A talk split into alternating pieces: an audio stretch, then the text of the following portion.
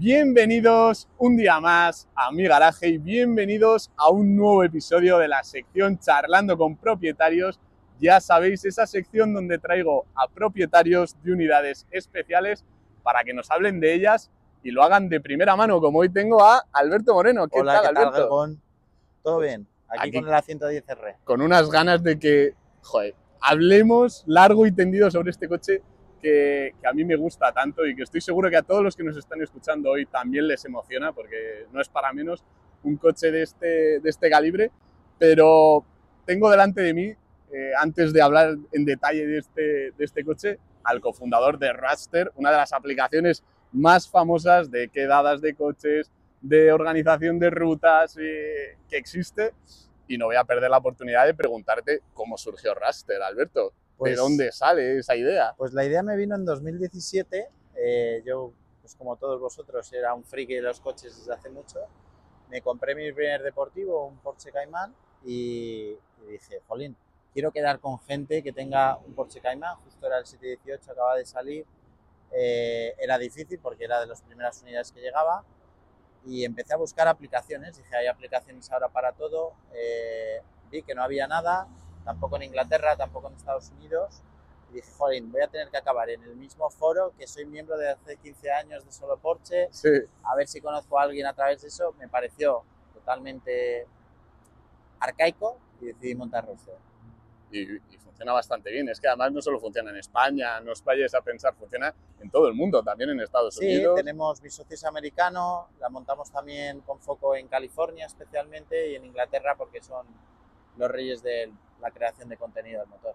Total, totalmente. Antes de seguir con la entrevista, es que estoy viendo que se te va a caer el micrófono. Lo voy a poner aquí. Ahí, ya está. Pues aquí está, el cofundador de Raster. Eh, así nos hemos conocido, de rutitas en, en esa aplicación. Pero antes de hablar eh, en detalle de este Alpina 110R, eh, ya hemos hablado de Raster, una aplicación que nace también de la pasión eh, por el motor de, de Alberto, una pasión que le ha llevado a tener otros coches, por supuesto. Quiero que nos cuentes, como yo digo siempre, le pregunto a la gente, ¿de dónde vienes en esto del motor? ¿Qué coches has tenido antes y cuáles tienes ahora? Pues eh, mi primer coche que me pagase yo fue un, y es, que lo tengo aún, un Mini Cooper S R56 del restyling, 184 caballos. Estoy encantado con ese coche. Es un Eh, juguetazo, es como es un car. Es un juguete, la verdad que es coche perfecto para irte de ruta, disfrutar día a día y que no consume nada. Luego me compré el Cayman, el 718 Cayman, un base, bien equipado, con prácticamente todas las opciones que le puedes poner. Y, y yo desde siempre he sido muy porchista, eh, me encanta Porsche y, y si no es un modelo rollo GT3, modelos tope de gama de, de Porsche en el 911, siempre me pareció mejor la, la base del Cayman o del Boxster y por eso decidí por, por el Cayman. Eh, hace en 2020 también me compré un GR Yaris, eh, fue también totalmente sin pensarlo, me hablaron muy bien del coche, mi hermano me empujó, dice, bueno, vamos a comprarlo y luego ya, ya vemos y la verdad que superó todas mis expectativas, Sí. es un coche para rutas perfecto, divertido, fiable, tracción brutal eh, y para lo que hago yo que es irme de ruta es el coche ideal. Eh, Alberto eh, nos dice que se compró un poco así eh, de calentada el Yaris GR y tal, pero yo lo que siempre he pensado, porque ya conocía tu garaje más o menos, y siempre lo digo, me parece un garaje como muy pensado para vender o para revalorizar. Es decir, son coches muy diferentes, muy polivalentes y que para mí en el, en el futuro van a tener mucho valor. Un Yaris GR, el Alpine, un 718, que cualquier Porsche ahora mismo, que hay una auténtica fiebre de los Porsche, yo creo que estás de acuerdo conmigo y no es para menos, eh, todos se van a revalorizar. Hace poco lo hablaba con una persona que decía, si tienes un Porsche, quédatelo, porque el día de mañana va a valer más, sea un Cayenne, sea de primera generación, de segunda, sea un Panamera, lo que sea, quédatelo porque se va a revalorizar. Y me parece como un garaje muy bien pensado en ese sentido y no sé si era tu intención. No, la verdad que, bueno, el Mini sabía que siempre aguantaban bien el precio. El GR Yaris no lo compré en- para nada, no tenía intención de, de, oye, revalorizarlo. Era un coche disfrutar, usarlo. El, el Cayman sí que sabía que Porsche era un valor seguro. Luego ahora encima que dicen que el siguiente va a ser eléctrico, pues va a ser la última generación atmosférico y, y- y es un coche, bueno, después del 911, el coche que mejor mantiene el precio, pero tampoco lo compré pensando en eso. El único que es verdad que dije, bueno, es un coche que lo voy a disfrutar como a, fuer- vamos, a fuego y va a mantener el precio es este, el A110R, que porque sí que es una unidad súper especial, van a llegar a lo mejor en total a 20 en España en dos años y un coche de los que ya no hay. Entonces, eh, ese sí que lo pensé un poco diciendo, no solo lo voy a disfrutar, sino que va a ser una buena inversión. Como decías, llegó este A110R. Te quería preguntar por qué un Alpine y por qué este 110R. Pues Alpine, eh, mi hermano tiene uno, empezamos a trabajar ¿Cuál con tiene? ¿El ellos. 110? Tiene una básico? 110 Legend GT, es una edición especial también que sacaron en 2020, creo que si no me equivoco, solo ese año, 400 unidades, eh, una edición muy especial, muy elegante, basado en el A110 normal con algunas mejoras. Eh, y ya pues desde ese momento y trabajar mucho con Alpine, con Roadster, que al final tengo la suerte de probarlos, el A110, el A110S, eh, es un coche que me encantaba tenía el Caimán, entonces por eso no me decidía a, a cambiarlo, porque dentro de lo que cabe una 110, un Caimán normal, Podría decirse que son podría más o menos decirse el que son muy, muy parecidos en cuanto a el- lo- lo- para lo que vas a usar el coche, ¿no? aunque luego son muy distintos. No me decidí, pero cuando vi que sacaron esta versión tan especial, que iba a haber muy, muy, muy pocos, eh, pues surgió la oportunidad y dije, bueno, para venderlo siempre habrá tiempo, pero ahora ya lo quiero mantener A para siempre, si puede Es ser. que es un coche en peligro de extinción, Sí, es lo típico que se dice siempre. Sí, sí, sí. Eh, Alpine cuando anunció, Alpine que es una marca mítica en el mundo de- del motor, de la competición en rallies, eh, cuando anunció que iba a sacar un modelo que se iba a llamar además A110, un modelo mítico, eh, creó muchísima expectación. Te quería preguntar, Alberto, si ha cumplido tus expectativas. las ha superado. O sea, eh, yo cuando compré este coche vine más con la idea de, bueno, va a ser un S un poquito mejorado y la verdad que es un paso mucho más adelante en el coche, eh, es mucho más preciso, más directo, eh, más divertido incluso que la 110S y la verdad que no me lo esperaba tan, tan, tan bueno. Y el problema lo tengo ahora que si quiero mejorar de coche, Va a ser difícil. ya me tengo que ir a 300.000 euros y me da que por un tiempo no voy a mejorar. Es que eso es lo mágico del Alpine, porque estás hablando maravillas y no deja de ser un motor 1.8 turbo, heredado del Megane RS, del Alpine 110, el más, el más básico, con 300 caballos, 4 cilindros, y aprovecho ya un poco para ir desengranando un poco eh, parte por parte este coche. No deja de ser un motor muy pequeño. Háblanos un poco del motor, eh, si quieres, pero que te transmite muchísimas sensaciones. Bueno, hay un chico que, que se llama Sergio que es muy friki de Alpine, también propietario de Alpine, que yo ni lo sabía. El, el motor realmente es un poco de origen Nissan, o sea, japonés, utilizado con esas colaboraciones que hacen con Sí. Renault. Eh, es el 1.8 turbo, como has dicho, del Megane RS. La verdad que el motor empuja muy desde abajo.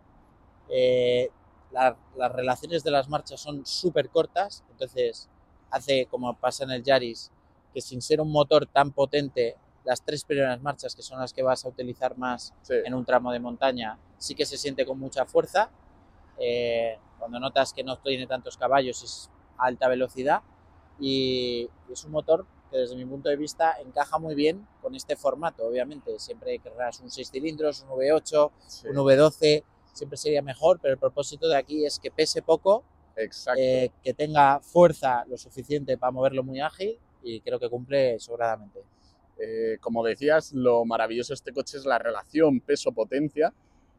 Encima en esta unidad que se ligera 34 kilos con todas esas piezas en fibra de carbono que comentábamos y que le ofrece una relación peso-potencia ideal de 3,6 kilos por caballo, haciendo mm, que en un coche que pesa 1080 kilos, pues convertirlo en una auténtica bala. Lo comentábamos antes de grabar, que siempre me gusta darnos una vuelta con el coche, me ha dejado el coche y es alucinante cómo transmite la potencia ese motor a las ruedas traseras, un motor que tienes situado en la nuca prácticamente, cómo lo escuchas y cómo empuja, y te das cuenta, además, conduciéndolo con esa dirección tan precisa, tan bonita, que es un auténtico coche ligero para ese tipo de carreteras.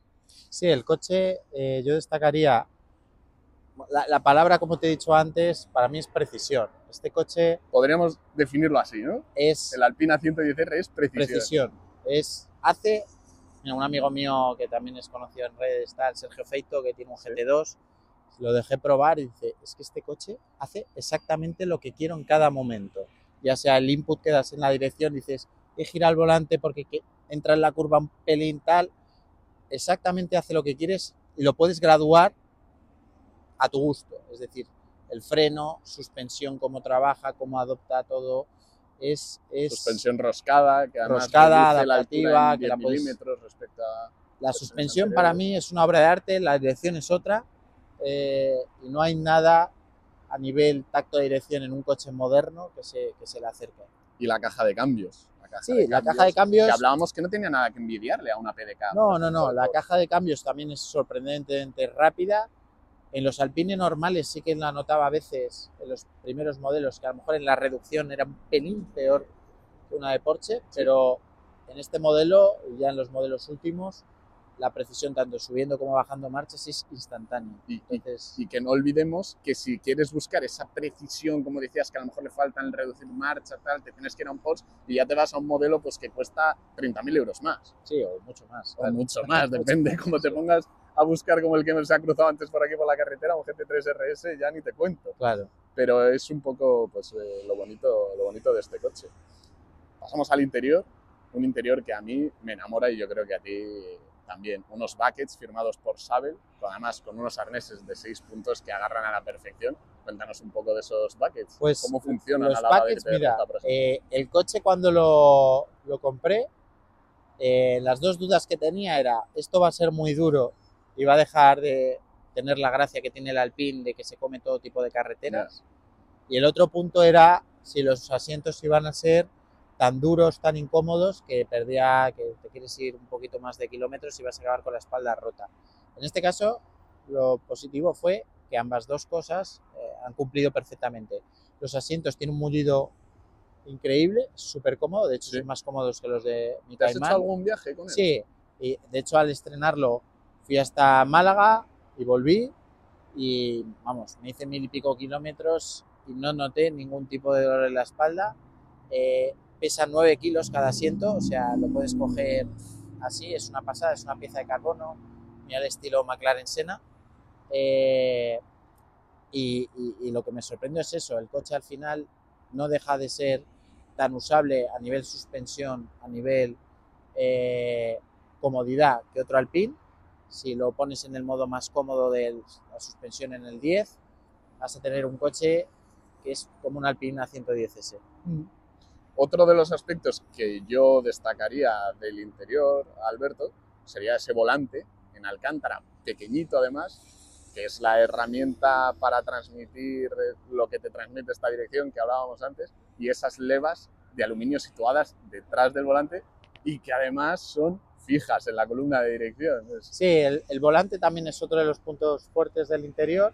Es verdad que no se distingue del de una 110S, pero con su eh, volante en alcántara, muy pequeñito, que cuanto más pequeño a mí me gustan más, y que con ese tacto en alcántara, la verdad que... volante juntado- partido, ¿no? También. Sí, es un poquito achatadito por abajo, no mucho, pero eh, tiene un tacto y es un tamaño para mí perfecto. Cada día hace los volantes más y más grandes y tener un volante, ir con tus arneses, que es la otra parte también que da un poco sensación, ¿no? Eh, te metes y ya dices, me tengo que poner estos arneses, el volante Es es, que- pequeñito, voy, ya dices, ya me ha cambiado el, el mood. ¿no? Está cargado de detalles racing, esos tiradores de cinta roja en las puertas, que además todo parece que tiene la intención de aligerar el peso, aunque no te lo imaginas, y entonces ya te mete como en una esfera de auténticas carreras. Sí. No sé si te has podido meter en circuito con él. Alberto. Sí, el, hace poco, vamos, lo he metido de 5 o 6 vueltas porque tenía que irme. Jarama. Sí, en el Jarama. eh, fue en el evento que organiza Alpine, la Sí. Peace Blue.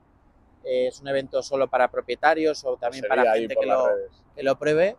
eh, y, y fue muy especial, primera vez que lo metí, eh, poder probarlo con su semi-slick, que tiene Cap 2, ver las diferencias contra otros alpines y la verdad que es muy, muy, muy divertido también el circuito. O sea, parece que está hecho solo para circuito, pero realmente está hecho para tramo y aguanta muy bien el circuito. Eh, el tacto de freno es increíble, eh, la dirección, todo hace que la sensación en circuito, sobre todo en un jarama, que no es un circuito de tanta potencia, el coche es perfecto. ¿Y durabilidad? ¿Los frenos se fatigaron mucho? No, no, no, no se fatigan nada. Lo bueno de, de un coche así, al no tener peso, gasta menos rueda, gasta menos Exacto. disco, no, ne- no necesitas discos enormes, no necesitas... eh, el desgaste es mucho menor y yo no noté ni en tanto en ruta yendo fuerte como en circuito ningún tipo de fatiga en los frenos. ¿Y el neumático que has mencionado antes? montaba ¿Qué neumático Los Cap 2 de? Michelin eh, es la primera vez que monto estos porque normalmente pues uso ruedas más para el día a día deportivas, pero no tan orientadas al circuito. Y son chicle, o sea, eh, Sí. las ruedas eh, agarran, que es brutal, o sea, este coche no chirría, es, tiene un grip ya con las Cap 2 y con la aerodinámica mejorada absurdo. eh, y no consigo casi ni que chirríe el coche nunca, o sea, da igual que sea una horquilla, las gomas, la aerodinámica, la suspensión trabajan tan bien que, que agarra una salvajada y eso que es trasera, no, no es cuatro. Es verdad que parece que duran menos, pero bueno, Eso te iba a decir, que entiendo por todo lo que me estás diciendo que a lo mejor a los 10 kilómetros ya la que diversión pues es lo que tiene. de- sí, ¿no? Eh, es inevitable, eh, y menos estando charlando con un propietario de ambos coches, lo hemos mencionado un poco al inicio, pero quería entrar más en detalle ahora, la comparativa con el 718. Alberto, quería que nos hablaras un poco, eh, incluso que te mojaras y me dijeras cuál te gusta más, aunque yo creo que más o menos puedo saberlo, y por qué. Pues a día de hoy obviamente el que más me gusta es el A110R. También estamos comparando modelos que no son, por así decirlo, comparables. El 718 es un 718 base. Es verdad que a nivel motor son exactamente clavados 300 caballos, 4 cilindros turbo. Eh, pero el Cayman eh, es, un, es un coche, por así decirlo, más para todo. eh, un coche de suspensión un poquito, a lo mejor incluso más orientado a la comodidad, eh, pero es verdad que me parece mucho más divertido el A110, tanto en su modelo base como el más deportivo. Esto es un coche que desde mi punto de vista, después de también probarlos, está más entre un GT4 y un GT4 RS, no llega a ser lo más bestia que un GT4 RS, pero sí que desde mi punto de vista está incluso por encima de un GT4. Son, que no lo he mencionado antes cuando hemos hablado del apartado de eh, peso del coche y tal, pesa 400 kilos menos que un GT4. ¿eh? Claro, Es que es a considerar. ahí está la clave, ¿no? El, el motor también, eh, no solo el cómo pesa, que, o sea, como cuánto pesa, que pesa mucho menos que un GT4, sino que un GT4 tiene lo bonito que es atmosférico, Ya. pero empuja mucho menos abajo, las relaciones de marcha son súper largas. En un GT4, para que te hagas una idea, en segunda vas a hasta 133, 134. Sí, En este de tercera en cuarta cambias a 116. ya, ya, Entonces ya. te haces la idea de que las relaciones son mucho más cortas, el motor encima es turbo. Entonces, para tramo está más pensado este coche, para circuito de alta velocidad un GT4. ¿no? Eh, y luego ese, esa falta de inercia, ese hago lo que quiero cuando quiero, eh, cambio de dirección mucho Del- más del ágil. del- no, 718. no, de- del 110R Por eso respecto al lo hace 718. mucho más divertido, preciso que un 718, sobre todo el mío, que es el base. El 718 me encanta, aparte de diseño es brutal Sí, es también, precioso. el interior es increíble, eh, el motor también empuja Es, es un muchísimo. Porsche, no nos es vamos un a olvidar Porsche. de eso. La calidad de interiores. Al eh, final todo está muy bien hecho, te da una sensación de solidez brutal. Claro, es que, que no se piense el que se ha comprado un 718 que es retrasado por no haberse No, comprado no, un no, no, no, no. No, es que son cosas diferentes. Eh, Pero Es coche diferente, o sea, eh, también tiene más maletero el 718, pero en cuanto si lo que buscas es diversión y, y que te guste el coche más cuando te montas, a nivel conducción, seguramente está un poco por encima de la 110 y la 110R. eh, si buscas pero, polivalencia, a lo mejor un 718. Claro, si buscas polivalencia o bueno, si eres un, un hardcore que quieres tu caja de cambios manual, quieres tu motor Mm. 6 cilindros, pues tendrías que ir a un 718 GTS. El GT4 ya no lo venden. Entonces, eh, es verdad que a alta velocidad el Cayman, comparándolo con una 110 normal, sí que te da más seguridad, parece que va más plantado, te da más confianza y te hace ir más rápido a Es un velocidad. turismo alemán, por así decirlo. Pero este justo es lo que han arreglado. Eh, una 110R respecto a una 110 normal o una 110S, lo notas mucho más plantado a alta velocidad, que Sí. es lo que yo echaba en falta, por la aerodinámica, la rigidez, eh, lo que han cambiado en suspensión y los neumáticos que también que no dé tanto, entre comillas, miedo, ¿no? Claro. Ir, ir rápido. Al final pesa muy poco, entonces Mm. ir con un coche de 1080, 1100 kilos a 160, 170, curva rápida, te da más, más respeto a priori, pero este va totalmente plantado. Has destacado del 718 un poco que es un vehículo a lo mejor más para el día a día. Eh, te quería preguntar, tú que eres propietario de este coche, que haces mucha vida con él, me has dicho que te has ido de viaje con él y tal, ¿cómo es para ese uso diario? O sea, eh, La suspensión la has destacado, ¿no? sí, Que no, no. O sea, el coche a nivel dureza, consumo, consume muy poco. ¿Cuánto consume, por es, cierto? Ya es que un no? coche que si lo llevas suave, puedes estar haciendo 7 litros. Yo lo tengo litros. de ruta todo el día. Este coche, pues al final es para rutas, y lo tengo en 10, pero realmente es un coche que si vas normal, 7, 8 litros. Eh, a nivel suspensión, confort de asientos y todo, totalmente usable. Es verdad que en el modelo R, todas estas piezas de carbono, pues vas un poco acojonado, ¿no? El- a ver si le voy a pegar un llantazo, un bordillazo, el, el lip, O, o que lo pises, el lip. el lip. eh, esas cosas son las que le quita, por así decirlo, tranquilidad a la hora de usarlo diario, pero el coche a nivel cómodo de cómodo es, cómodo de consumos, usabilidad, es totalmente tan usable como una 110 o como el Porsche Cayman. Sí. Eh, es verdad que tiene un poquito menos de maletero que un Cayman, pero más allá de eso, es si tú no vives estresado por las llantas, porque lo toque, porque tal, la altura tampoco es un coche tan tan bajo, es totalmente usable. Otra cosa es que no es muy normal usar este coche para ir a Claro, trabajar. no, por supuesto, pero bueno, siempre hay alguno. Sí, sí, sí. Una cosa que, que quería destacar yo, que es lo que un poco más me ha sorprendido cuando ves esos buckets tan bestias y luego, como decías tú, lo cómodos Lo que cómodos son, que son. y lo digo yo también, porque los he usado, y lo que agarra. Eh, hablando ya un poco en el apartado más eh, usabilidad, de daily y demás, eh, los mantenimientos de este coche llevas con él aproximadamente 6-7 meses, ¿no? Me parece. Sí. Que no lo hemos comentado que fue la primera unidad Sí, ¿no? que vino la a primera unidad en España me lo entregaron en julio. Eh, ¿Te ha dado llegó en el mismo camión que el coche de Fernando Alonso, porque ¿En hay una, hay una edición especial de este coche que solo ha llegado dos a España, una es para Fernando Alonso. Eh, y, y vi el coche en el camión y dije, anda, una unidad Fernando Alonso. Luego miré la placa, que solo han hecho 32. y dije, el 14, digo, joder, qué suerte ha tenido. Y luego me enteré que era el de Fernando. Alonso, obviamente. Entonces, llevo seis meses con el coche. eh, las revisiones son cada, creo que es cada dos años 20.000 kilómetros. Sí. O sea, como una 110 normal.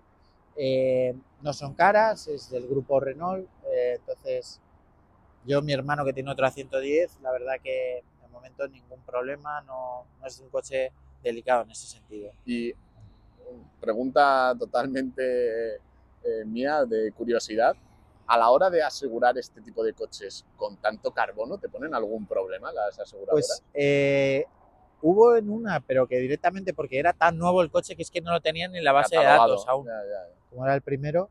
Pero luego la verdad que no ha sido más caro que, que el Caimán. O sea, la verdad que yo no sé si porque el seguro no, no es consciente, Ya, ya, total. pero por lo menos... yo creo que eh, tiene que ir un poco por ahí. yo, ¿eh? yo creo que ir por ahí que no saben que las llantas valen a lo mejor no, no le has 13.000 hecho, euros. no le has hecho ningún raspón a las llantas No, de todavía, momento ni no. has tenido que pulirlas. De ni- momento no. de momento no. De momento no, pero, pero las llantas, o sea, eh, llantas son 13.000 euros, el, difus- el splitter delantero, por ejemplo, creo que vale 2.800 euros y eso es una cosa que sí que es fácil que te lo vayas a cargar. Sí, total. Eh, pero bueno, la verdad que, que de momento con el seguro sin problema. ¿Cuántos kilómetros le has hecho el coche? Ya le he hecho 7.500, o sea, lo he De, puro goce y disfrute. Yo cuando me compro un coche, los 1.500, 1.800 de rodaje, Sí. se los hago casi el mismo fin de semana que me lo dan. O sea, intento que ya poder disfrutar el coche como, como, como hay que disfrutarlo. Entonces, una vez eso, pues ponga 5.000 kilómetros más le he hecho de... Ese primer acelerón después de haberle hecho ya el rodaje que te marca los 1500 y dices, No, y todo, o sea, al final el, el poder ir un poco a fuego con el coche, que te entran unas ganas desde el minuto uno, ¿no? Pero Sí, los sí. rodajes yo los intento respetar mucho. Sí, sí, eh, total. ¿Modificaciones? ¿Tiene alguna? No, no, no. ¿O hacerle el alguna? coche lo único, lo he- bueno, le fui a hacer el setup Sí. en Balleros, eh, lo dejaron aún más fino, eh, también le ajusté la suspensión, por defecto te venía en el modo 10, que es el más blando, el 1 es el, el más, Más duro, duro. lo he dejado en el 8, porque yo no soy muy de, muy de circuito, lo meto alguna vez, una vez al año como mucho, entonces hemos hecho un setup más para ruta. Eh, y no, modificaciones a nivel motor, cambiarle frenos, pastillas, tal, de momento no, no le he hecho. Nada. ¿Y piensas? No, eh, de momento la verdad que no sé si en algún momento pensaré en montar otros neumáticos por probar, pero más allá de eso es que el coche ha superado todas mis expectativas. Entonces, Y además, si le quieres sacar algo de valor o por lo menos que no lo pierda, yo creo que lo mejor es dejarlo, eh, dejarlo en stock. Ni Stage 1, ni Repro, ni nada de eso. Pues llegados a este punto, Alberto, que yo creo que es algo que tienen que estar esperando con, con ansia los que nos están viendo y escuchando hoy, quiero que por favor le hagamos una prueba de sonido al coche. Vale, ¿lo arranco? Lo arráncalo, arráncalo. Te voy a quitar el micro porque si no luego se lía esto. Dice, ¿pero dónde me entra el sonido? Así. No hace falta, no hace falta. Es el sonido lo que buscamos.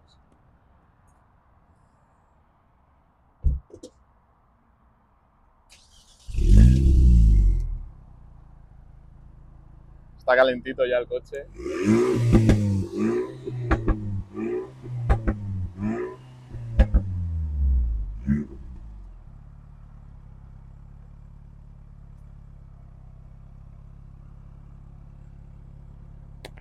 Estupendo. Es. Espera, te lo vuelvo a poner. Es. Para ser cuatro cilindros tiene su gracia, la verdad. Eh, un detalle que no hemos mencionado, Los es- escapes es, es una el línea escape. eh, está diseñado en 3D. Es- no sé si el primero o de los primeros escapes que han hecho la cola todo en 3D. Es cerámico para aguantar más la temperatura. Calor, ¿no? Que no Entonces, casi- reviente toda esta. Es- toda esta parte se calienta y mira, es que sí. lo puedes tocar Sí, sí, sí. y, eso aguanta, y aguanta una barbaridad. Pues toda esta pieza de carbono, el difusor también es especial en el, en el R, es más agresivo. Es un difusor de verdad, que si ves el coche por debajo, Sí, funcional, funcional. digamos. Sí, sí. o sea, no es estético. Dentro vídeo del difusor, ah, jugando un poco con la magia de internet para que lo podáis eh, ver con claridad, porque es, le da una sensación de, de gordura y brutalidad al coche espectacular.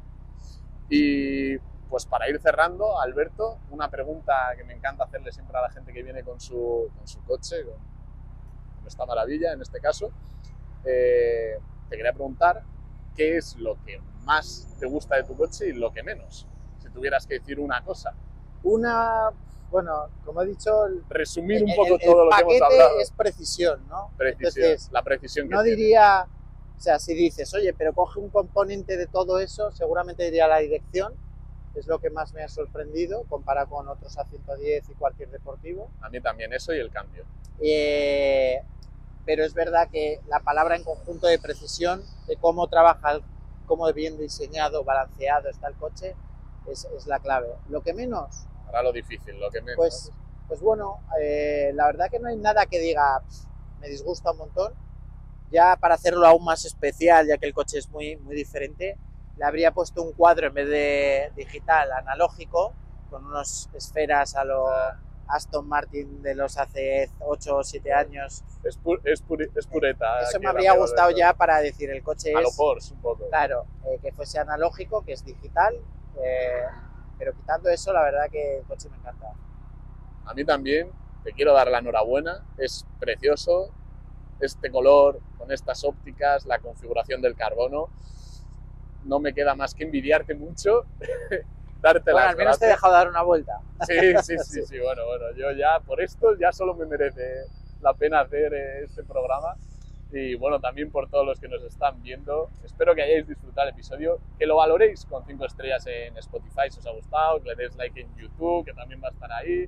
Bueno, en fin, en todas las plataformas que estemos, que me comentéis eh, por redes sociales, el garaje de gon.podcast, eh, si os ha gustado qué le habréis preguntado vosotros. y que os animo que si quieren seguirte en redes sociales, ¿cómo pueden Sí, hacer? bueno, principalmente a Roaster Up. Roadster Up, Al final es nuestra marca, nuestra red social para gente como nosotros, los que nos gustan los coches. Y apuntarse a la siguiente ruta. total, total. Eh, pues nada, muchísimas gracias Alberto y muchísimas gracias a todos los que habéis dado el play hoy. Un saludo a todos.